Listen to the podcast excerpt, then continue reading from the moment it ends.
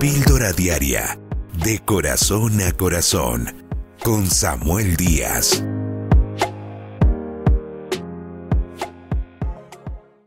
Una de las cosas que el enemigo quiere afectar y dañar es nuestra mente, porque en la mente están las decisiones, la voluntad, lo que nosotros eh, originamos para decir, y allí es como el taller que muchas veces usa el enemigo para querer sembrar su cizaña, su mentira, afligir, dañar y destruir. Y una de las cosas que nosotros tenemos que aprender a manejar para que nuestra mente no se afecte es el trato con nuestro prójimo. Sabemos de que nos vemos expuestos diariamente a enfrentarnos a personas difíciles, aún mismo nosotros podemos ser difíciles, pero podemos tener pleitos, circunstancias, situaciones que pueden entrar a afectarnos profundamente. Es muy eh, profundo lo que dice el apóstol Pedro en Primera de Pedro capítulo 3, verso 9. Él dice, no paguen mal por mal.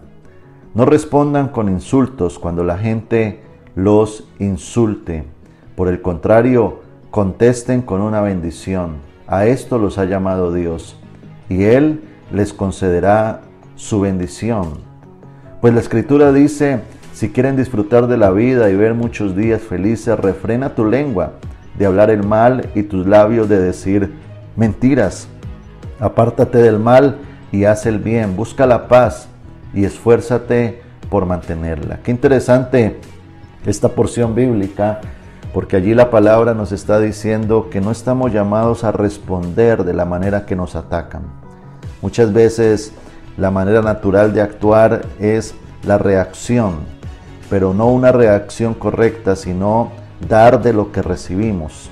Tendemos a gritar cuando nos gritan, a empujar cuando nos empujan, a golpear cuando nos golpean, a pagar mal por mal, pero aquí dice el texto, no paguen mal, por mal, no respondan con insultos cuando la gente los insulten. Y qué interesante, porque dice Pedro, por el contrario, contesten con una bendición. Yo creo que a ese nivel nos quiere llevar Dios, porque a eso Dios nos ha llamado y dice, y Él nos concederá su bendición.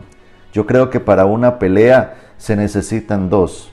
Y cuando viene una persona a depositar su ira, a depositar su grosería sobre nosotros, ¿cuál va a ser o debe de ser la reacción de un hijo de Dios frente a estas circunstancias? Y sé que no es fácil muchas veces trabajarlo de esa manera, pero creo que es importante nosotros detectar esas áreas que pueden ser débiles de ira, de violencia o de reacción incorrecta para llevarla a la presencia de Dios y decirle al Señor, Señor, Ayúdame a trabajar en mi carácter. No quiero ser explosivo, no quiero ser como un foforito que lo empujan y prende. Más bien quiero ser una persona dócil, mansa, sabia y prudente.